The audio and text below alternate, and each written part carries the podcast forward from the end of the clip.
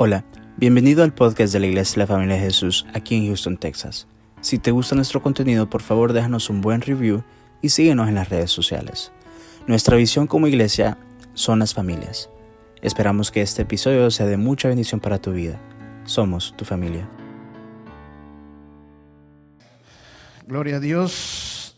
Se me olvidaba también el hermano Enrique, su mamá partió con el Señor esta semana, así que si lo pueden ver al mi hermano Enrique Quintero, eh, para que le den el pésame y que estén acompañándolo en este momento que él está de dolor. Simplifica tu vida. El miércoles hablamos de simplificar nuestra vida y, voy a repetir algo de eso porque incluso se me acercaron un par de hermanos, me dijeron, es importante que esta enseñanza la escuchen mucho. Y hablé el miércoles de cómo debemos de simplificar nuestra vida a través de la vida de Marta y María. Vimos el miércoles el pasaje cuando el Señor Jesucristo tuvo que pasar por la casa de Marta y María. Y cuando el Señor Jesucristo pasa por la casa, dice la palabra que María se fue a los pies del Señor y Marta se fue a la cocina a ocuparse en los quehaceres de la casa, a ocuparse en prepararle comida al Señor, en atender al Señor Jesús. Nosotros podríamos pasar ese pasaje un poco desapercibido, pero si entendemos qué es lo que pasó en la vida de Marta, entendemos que Marta estaba abrumada con muchos quehaceres que tenía que, que hacer. Tenía muchas actividades que ella tenía que hacer, muchas cosas que ella tenía que hacer, y eso la tenía abrumada. Eso pasa también nosotros en nuestras vidas cuando nosotros levantamos un ministerio, cuando nosotros queremos hacer algo para el Señor y nadie nos acompaña, nadie hace lo que nosotros queremos hacer, nadie está con nosotros y nos desgastamos y nos vaciamos. Y llega un momento que nos resentimos también. Y eso pasó con Marta. Marta dice, qué interesante que Marta no le reclamó a María porque le estaba ayudando a la cocina, sino que le fue y le reclamó al Señor Jesús y le dijo a Jesús, ¿qué no te importa, Señor? ¿Que no, que no te interesó nada? Se estaba resentida porque el Señor no le decía a María que fuera a hacer lo que ella estaba haciendo. Y eso pasa, ¿por qué? Porque nosotros no entendemos que muchas veces el Señor todo lo que quiere es conectarse con nosotros. Muchas veces nosotros malinterpretamos que porque estamos trabajando para el Señor ya tenemos una relación con el Señor. Es como que usted viniera y sirviera dentro de esta iglesia y sirviera y hiciera un montón de cosas, pero nunca entrara al templo a recibir la palabra de Dios. Entonces no se está conectando con el Señor. Usted está haciendo el papel de Marta. Y como Marta se va a quedar vacía, como Marta va a quedar abrumada, como Marta va a quedar desgastada. Entonces por eso el Señor le dijo, Marta, Marta abrumada estás, te veo toda afanada y angustiada. Pero María ha escogido la mejor parte y esa no le va a ser quitada. Voy a ocupar una ilustración que ocupé el miércoles, es la pintura de Miguel Ángel en la capilla Sixtina en el Vaticano. Yo tuve la oportunidad de ver esta, esta, esta pintura, es hermosa. Miguel Ángel ha sido uno de los pintores más grandes que ha habido en la historia. Este se llama la pintura de la creación. Este es Dios y el que está chulón es, es Adán. Ahora vamos a poner la otra pintura donde solo están las manos cuando se le está acercando. La mano de Dios queriendo alcanzar la mano de Adán. Y eso es todo lo que Dios quiere. Dios lo que quiere es conectarse con nosotros. Si Adán se extendiera su mano unos seis pulgadas más, se agarrara de la mano del Señor. Marta tenía tan cerca al Señor, pero tan lejos. Porque estaba más afanada, más preocupada con los quehaceres. El Señor le dijo, yo no he venido por una comida acá. ¿Que no te diste cuenta que hace dos semanas le di de comer a cinco mil y en una boda me eché unos chardonnay, que, o sea, unos vinos que Nadie los ha hecho como yo los hago. Si quisiera una cena, yo te hubiera traído una comida como nunca. Yo lo que he venido es a conectarme con ustedes. Y María ha escogido la mejor parte. Eso simplifica nuestras vidas. La vida es dura, pero no es complicada. Cuando vienen los problemas, cuando vienen las tribulaciones, cuando vienen cosas que no nos están saliendo en el ministerio, todo lo que el Señor quiere es conectarse con nosotros. Todo lo que Él está buscando es que nosotros nos vayamos a los pies del Señor a buscar de Él. La vida se simplifica cuando realmente nos conectamos con el Señor. Amén. Ahora voy a ocupar esta mañana dos ejemplos de dos personajes en la Biblia también. Vamos al libro de Juan capítulo 4. Vamos a leer del verso 13 al 18.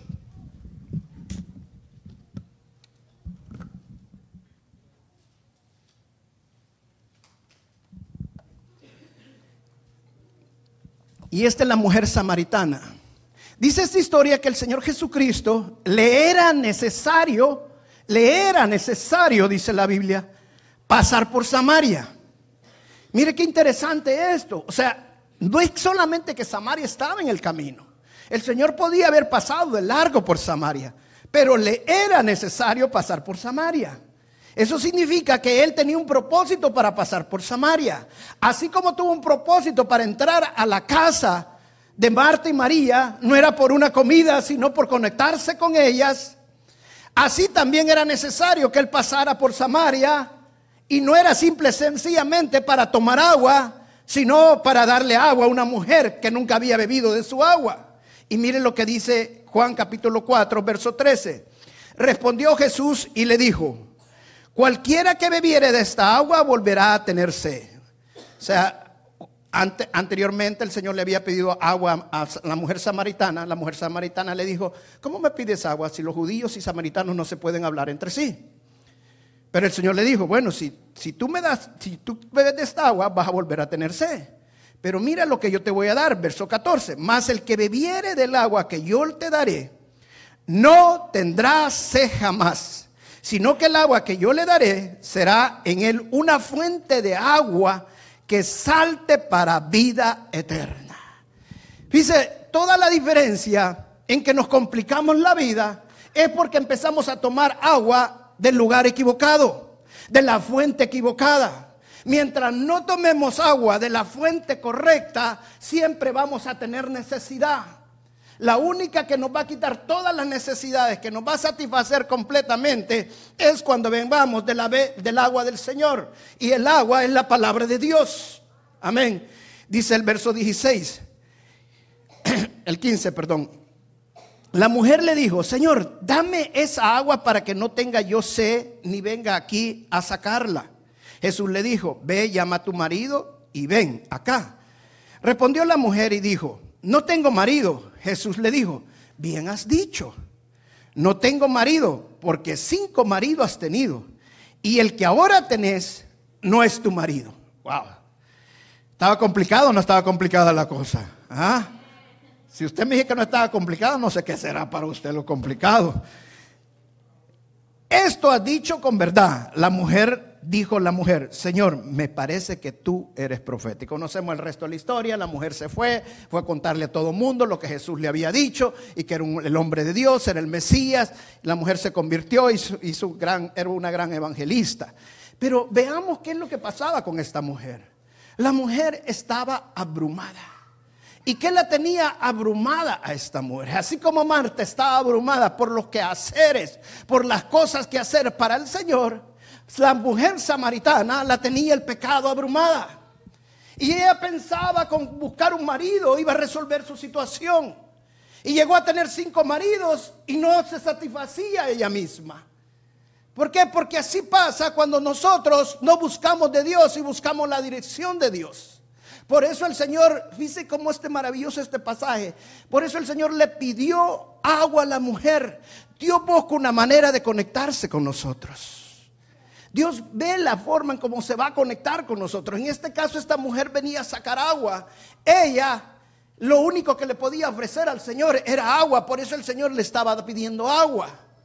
Pero cuando ella vio que el Señor le podía dar una agua, en la cual en esa agua jamás iba a tener sed, esta mujer se maravilló y le dijo, Señor, dame de esa agua para ya no tener sed jamás. ¿Está entendiendo lo que le quiero decir? Me estoy dando a entender. Esta mujer estaba abrumada porque no había nada que la llenara. Siempre tenía necesidad, siempre estaba afanada, siempre estaba buscando por aquí, buscando para allá, pero en lugar de mejorar su situación, las cosas se le iban complicando y la vida se le iba enredando más y más y más. Pero el Señor le dijo, si quieres simplificar tu vida, toma de esta agua que es la palabra de Dios. Ahora la Biblia dice que la palabra de Dios es dulce en la boca, pero amarga cuando la tragamos. ¿Sabe qué significa eso? Nos gusta la palabra de Dios, pero cuando la tenemos que hacer y la tenemos que aplicar para nuestra vida, ay, ahí sí está dura la cosa. Y muchos no la quieren tragar, ¿sabe qué hacen? La vomitan, la escupen, porque no, esto no lo puedo pasar, Señor. No, yo, yo, yo me gusta la palabra, me encanta el perdón, pero ya esa no la voy a perdonar, Señor. Es demasiado que no. Hermana, todo lo que tenemos que hacer es simplificar nuestra vida. Y la única manera que podemos simplificar nuestra vida es que no solamente nos guste la palabra, solamente nos bebamos, sino que traguemos totalmente la palabra de Dios. Amén. Para dejar de estar abrumados con el pecado, necesitamos también tragar la palabra de Dios, hacer la palabra de Dios, hacer lo que el Señor dice. No es fácil, pero sí se puede, porque en Cristo todo lo podemos. Amén. Ahora voy a hablar de otro personaje, Lucas capítulo 19, y aquí me voy a tener un poco más, que es Saqueo. Todos nos acordamos de esta historia de Saqueo. Dice la palabra saqueo, Lucas capítulo 19, del verso 1 en adelante. Habiendo entrado Jesús en Jericó, iba pasando por la, por la ciudad, y, se, sucedió que un varón llamado Saqueo, que era el jefe de los publicanos, y rico, como dice, rico, dice, eso significa que la riqueza no resuelve tus problemas. Hay personas muy ricas pero tienen su vida muy complicada. Porque están atados, porque están enredados. Y lo vamos a ver claramente con, con saqueo. Verso 3. Procuraba ver quién era Jesús, pero no podía a causa de la multitud, pues era pequeño de estatura, o sea, enano. Y corriendo delante subió a un árbol sicomoro para verle, porque había de pasar por allí. Cuando Jesús llegó a aquel lugar, mirando hacia arriba, le vio y le dijo, saqueo Date prisa, desciende. Wow. Imagínense, Saqueo se sube en el árbol para ver que Jesús va a pasar. Y cuando Jesús pasa, le era necesario pasar porque Saqueo estaba encima del árbol y cuando vio a Saqueo, lo primero dice, Saqueo, te me bajas ya y vente para acá. Quiero que escuchen mi palabra. ¿Cuántas veces Dios no necesita imponer su autoridad en nuestra vida? Porque a nosotros nos puede hablar por una manera, nos puede hablar por otra y por aquí me resbaliza o por aquí me desliza. Pero cuando el Señor impone esa autoridad, ahora sí, ahora sí me trajo el Señor, me ha traído a sus pies de una manera que no me puedo mover. Gloria a Dios por el Señor, porque nos manda a que estemos a los pies de Él. Amén. Ahora miren lo que dice a continuación. Subió a un árbol sicomoro. Uh, ¿Dónde me había quedado? El 5, ok. Date prisa, le dijo. Desciende porque hoy es necesario que pose yo en tu casa. Entonces él descendió a prisa y le recibió gozoso. Al ver, al ver, todos murmuraban al ver esto, todos murmuraban, diciendo que había entrado a posar con, con él un hombre pecador. Entonces Saqueo, puesto en pie, dijo al Señor, He aquí, Señor, la mitad de mis bienes doy a los pobres y sin algo he defraudado a alguno, se lo devuelvo cuadruplicado. Jesús le dijo, hoy ha venido la salvación a esta casa por cuanto él también es hijo de Abraham porque el Hijo del Hombre vino a buscar y a salvar lo que se había perdido. Amén. Mire qué tremendo, hermano.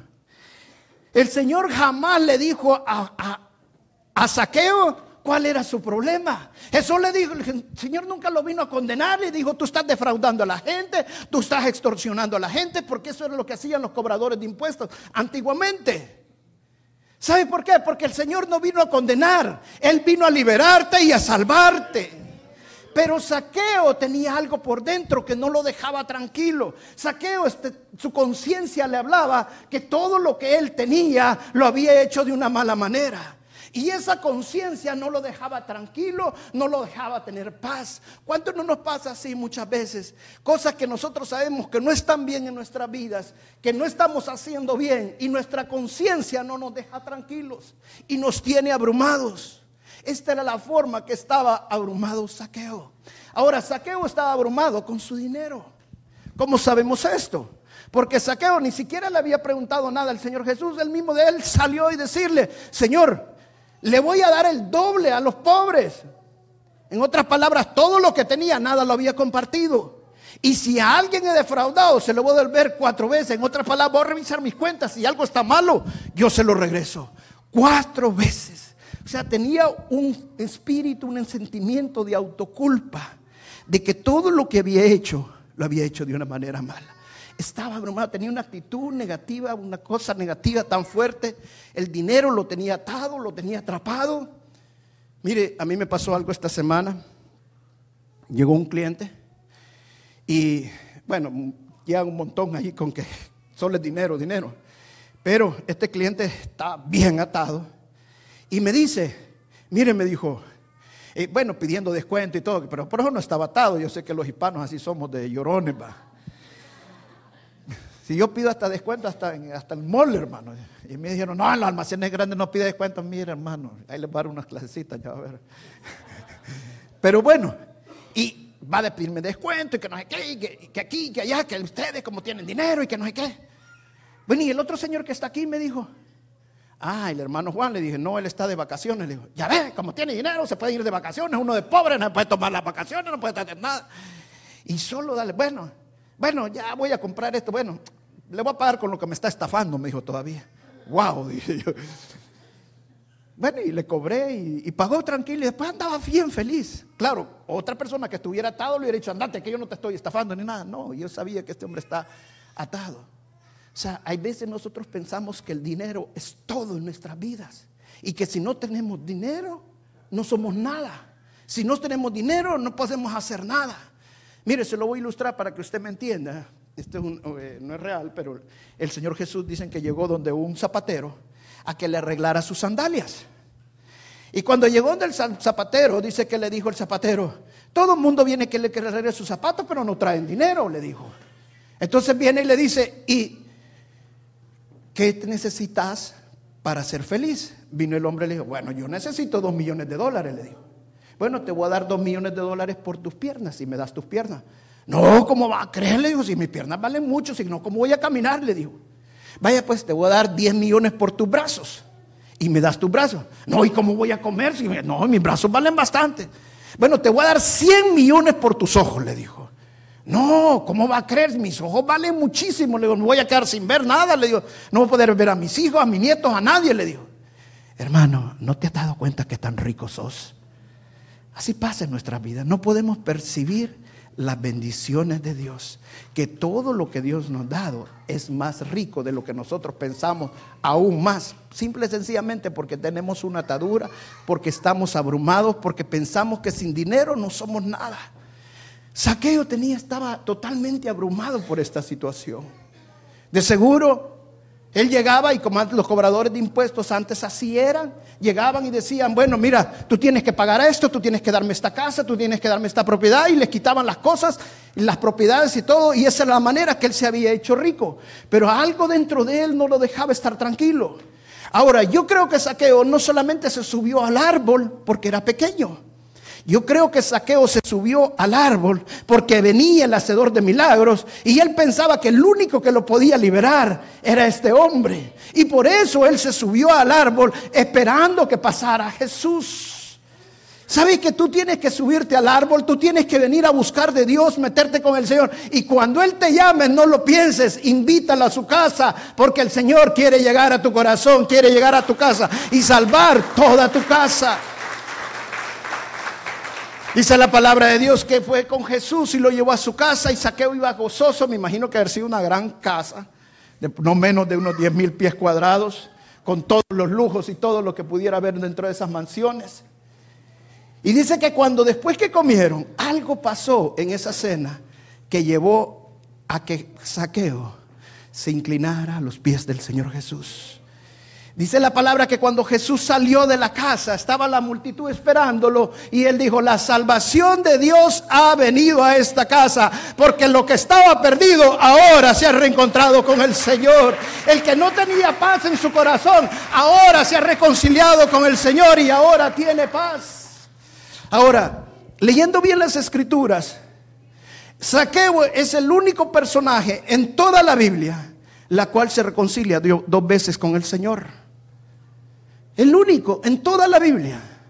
La primera, cuando se reconcilia en su pecado, cuando el Señor lo salva a través de nuestro Señor Jesucristo y deja ser enemigo de Dios y ahora pasa a ser amigo de Dios y pasa a ser el Hijo de Dios y es salvo en su vida. Esa es la primera reconciliación que todos nosotros recibimos cuando nos reconciliamos con el Señor. Pero la segunda reconciliación es cuando Él le dice al mismo Señor, Señor, todo lo que yo tengo se lo voy a dar a los pobres, la mitad. Y si a alguien he defraudado, si a alguien estafado, extorsionado, le voy a dar cuatro veces más de lo que le he quitado.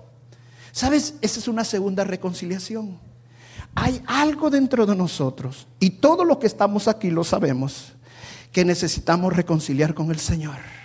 Si tú solamente te reconcilias para tu salvación, ¿sabes qué significa eso? Que vas a estar el resto de tu vida atado o atada a ese pecado. Llámese sexo, llámese vicio, llámese pornografía, no sé qué clase de pecado pueda ser, pero hay algo que tú y yo sabemos, solo nosotros lo podemos saber, que la conciencia de nosotros nos habla, que necesitamos dejar, puede ser un algo en el pasado que nos está atormentando, una falta de perdón, no sé, hay algo que necesitamos reconciliarnos con el Señor. Y así como Saqueo lo hizo, así necesitamos nosotros también decirle al Señor, esta mañana, Señor, si hay algo de mí que no está bien, yo te lo regreso, yo lo me deshago de eso, Señor, porque yo quiero tener una nueva vida en ti, totalmente nueva. Amén. O sea, la, conversión de Saqueo no fue una de esas conversioncitas que, ay, ahora soy salvo y vengo a la iglesia. No, él se convirtió, pero también dejó su pecado totalmente. Lo que lo estaba atormentando lo dejó. Amén. Ahora, usted me podrá decir, pastor, pero ¿cómo hago para hacer esa segunda reconciliación? Igual que lo hice la primera. El, apóstol Pablo le dijo a, un militar que le preguntó cómo podía ser salvo, le dijo, cree tú en lo que el Señor Jesucristo es, hizo y serás salvo tú y toda tu casa. Todo lo que necesitamos es creer, pero creer de veras. Creer en lo que el Señor Jesucristo hizo, creer en lo que su palabra dice, creer en los mandatos del Señor, creer en los principios del Señor, creer en las cosas que tenemos que hacer para nuestra vida. Amén. Ahora te voy a dar unos principios esta mañana. Y si tú los crees, los vas a hacer. Amén. Para que veas que la vida es más simple si nosotros la hacemos. La vida se simplifica y deja de estar complicada. Mira, el primer principio, y quiero que repitas conmigo este principio. Dice, van a repetir todos conmigo. Creo que todo lo que tengo ha venido por la mano amorosa de Dios. Dice Santiago 1.17 todo bueno y todo buen don y perfecto viene de Dios. Hermano, tenemos que ser agradecidos con Dios. Todo lo que tenemos viene de Dios, de nadie más. Tengo riquezas, gracias a Dios. Tengo familia, gracias a Dios. Tengo trabajo, gracias a Dios. Si no aprendemos a ser agradecidos con Dios, la vida se nos complica más.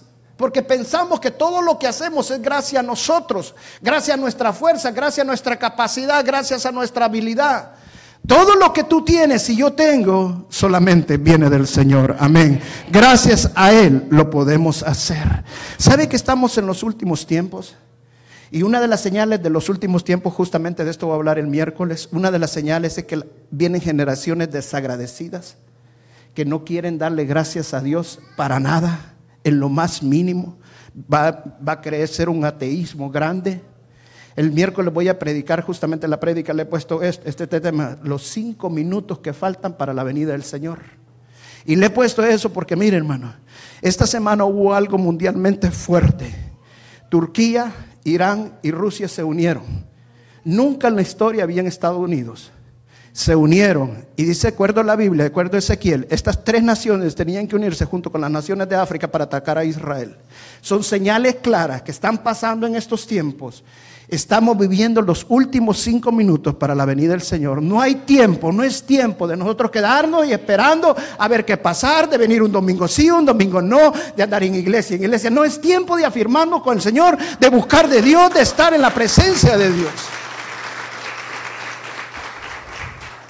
La segunda declaración, y esta es bien importante, debo aprender a vivir con gozo dentro de la provisión actual de Dios para mi vida. Repite conmigo, voy a aprender a vivir con gozo de acuerdo a la provisión de Dios a mi vida.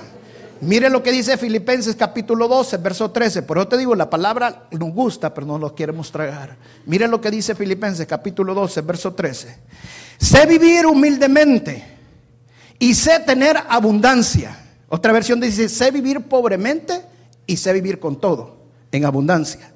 En todo y en todo estoy enseñado, así para estar saciado como para tener hambre, así para tener abundancia como para tener necesidad.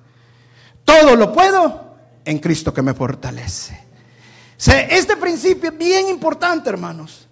En la vida de nosotros van a haber subes y van a haber bajas. Van a haber momentos de abundancia y van a haber momentos de escasez. Eso va a pasar en la vida de todo el mundo.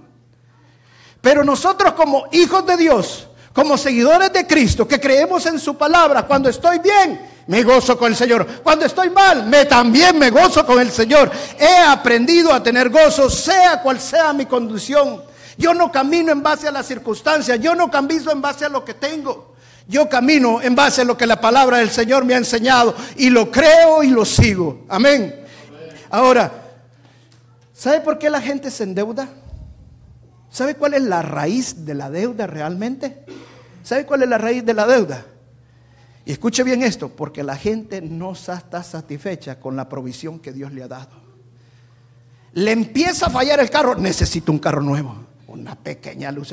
El otro día una hermana me dijo, pastor, no me enciende el carro. Y estuvo ahí batallando y después viene el hermano y me dice, le digo, hermano, ¿y qué pasó, claro? Una batería nueva necesitaba. Y mire, mire cómo me obligaron que fuera a comprar un carro nuevo. Fui por una batería iba a comprar un carro nuevo. ¿Sabe? Le voy a decir por qué. No lo, la hermana no lo iba a comprar, pues le decía. Pero lo, lo, quiero, quiero decir, ¿sabe qué significa eso? La deuda es simple y sencillamente porque no estamos satisfechos con lo que Dios nos ha dado. Queremos la provisión de Dios de acuerdo a nuestra manera. Y sabe que hay personas que oran y ayunan para ver si se van a endeudar. Hermano, para eso no necesitas orar y ayunar. ¿Ah? La palabra dice que no nos endeudemos porque el que se endeuda se hace esclavo del que le debe. Yo no necesito ayunar y orar por algo que es tan obvio en la palabra de Dios. Como el otro día le hablaba a una hermana y le decía, hermana, ¿por qué ya no viene a la iglesia? Ay, pastor, entré en oración y ayuno para ver si Dios me decía que me moviera de la iglesia. Hermana, para eso no hay que orar y ayunar. Son cosas obvias. El Señor dice que el pastor va a dar cuenta de nosotros. ¿Cuántos pastores va a tener usted en la vida? Tenemos, hay cosas que son obvias. Yo no necesito orar y ayunar para endeudarme. Si la palabra dice que no lo voy a hacer, simplifique su vida. Simplifique su vida. Yo no quiero estar enredado. Simple y sencillamente no me voy a endeudar. Ay, pero ¿qué voy a hacer? Ya le voy a enseñar el otro principio más adelante. Otro principio bien importante. Y este es bien importante. Mantén encendida tu antorcha. ¿Está escuchando? Mantén encendida tu antorcha. Mire Eclesiastés capítulo 9, verso 11. La parte central de ese versículo dice, en esta versión dice, no es de los veloces la carrera. O sea, no es el que corre más rápido el que siempre la va a ganar. ¿Sabe qué significa eso? La vida cristiana no es de correr rápido. En los tiempos pasados, cuando las competencias comenzaron en Grecia, y se cree que ahí comenzaron las Olimpiadas, a los corredores se les daba una antorcha. Y llevaban esta antorcha porque tenían que correr toda la carrera, pasar montañas, pasar ríos y todo, y llegar al final de la meta con la antorcha encendida. Podían llegar de primero, pero si la antorcha llegaba apagada, quedaban descalificados. Ese es el caminar del cristiano todos los días de su vida. Lo más importante es que la antorcha no se nos apague. Si vamos caminando y perdimos el rumbo, hermano, regrese otra vez al mismo lugar donde comenzó y vuelva otra vez a comenzar, pero que la antorcha no se le apague. Necesitamos que la antorcha siga encendida en nuestras vidas y que no se apague. Lo que más Satanás va a querer apagar en tu vida es la llama de fuego que el Señor ya encendió. Porque Él vino a robar, a matar y a destruir.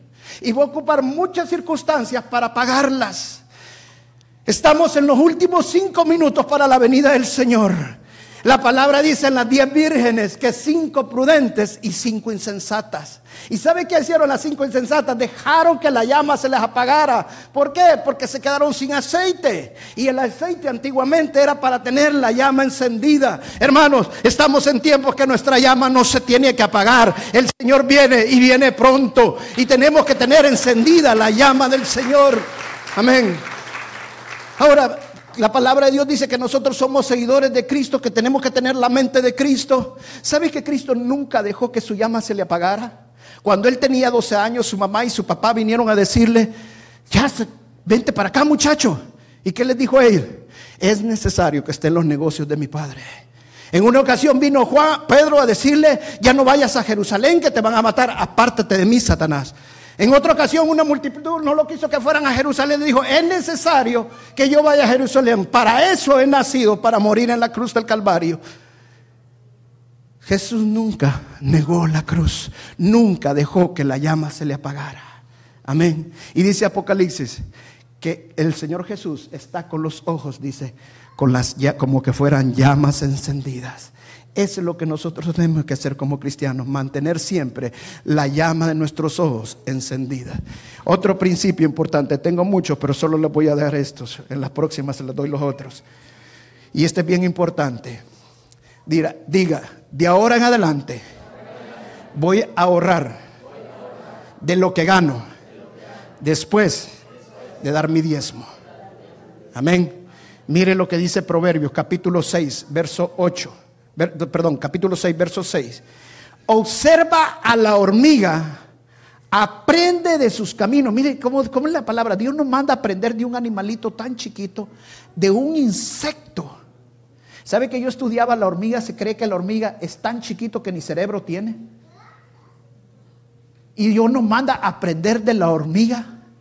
Ahora mire lo que nos manda a aprender el Señor. Mire el verso 8 que dice, ellos almacenan provisiones durante el verano para ser usada en los meses del invierno. Hermana, empiece a ahorrar. De todo lo que gana, ¿sabe que aquí hay una cultura de consumo? Y esto se ha globalizado por todo el mundo, pero hay una cultura de consumo que todo lo que ganamos tenemos que deshacernos. Y cuanto antes mejor. Es más, hay personas que solamente reciben y cuando tienen algo que les sobra, dicen, hoy sí tengo para que vayamos a comer esto, que vayamos a comprarnos un vestidito. Hermano, hermana, empiece a ahorrar. Si usted no está ahorrando, después que da su diezmo, usted está haciendo un mal siervo de Dios, un mal mayordomo, porque usted no ha ahorrado nada. Cuando de repente se le arruinó la troca, se le arruinó el calentón en la casa, se le, arruinó la estufa, se le arruinó la vacuum, se le arruinó un montón de cosas a la misma vez. ¿Y sabe qué andan? Abrumados y aturdidos. No tienen para esto, no tienen. ¿Y cómo voy a hacer? pastor, tengo que prestar aunque la palabra de Dios. ¿Sabe por qué presta? Simple y sencillamente porque no ahorraste. Van a venir inviernos, van a haber momentos difíciles. La vida es simple. Es dura, pero no es complicada. Nosotros la complicamos porque no aprendemos a ahorrar. Yo he escuchado testimonios de hermanas y hermanas aquí en la iglesia y quisiera que un día dieran estos testimonios. Y un día me contaba una hermana, pastor, yo he ahorrado tanto de dinero. Y con el permiso de la hermana, sin decir nombre ni nada, le voy a contar, pero dice que una vez el pozo le vino pidiendo el dinero para comprarse un carro. Y le digo, no, el dinero no lo he agarrado para comprar un carro. ¿Sabe que cuando tú no ahorras no sabes el valor del dinero? O sea, el dinero no es malo. ¿Sabe cuál es el problema del dinero? La actitud hacia el dinero. Dios nos manda que ahorremos nosotros. Decide tú el porcentaje que vas a ahorrar, pero ahorra porque van a venir momentos difíciles. Cuando vengan, tú vas a tener. Amén. Dale la honra y la gloria al Señor.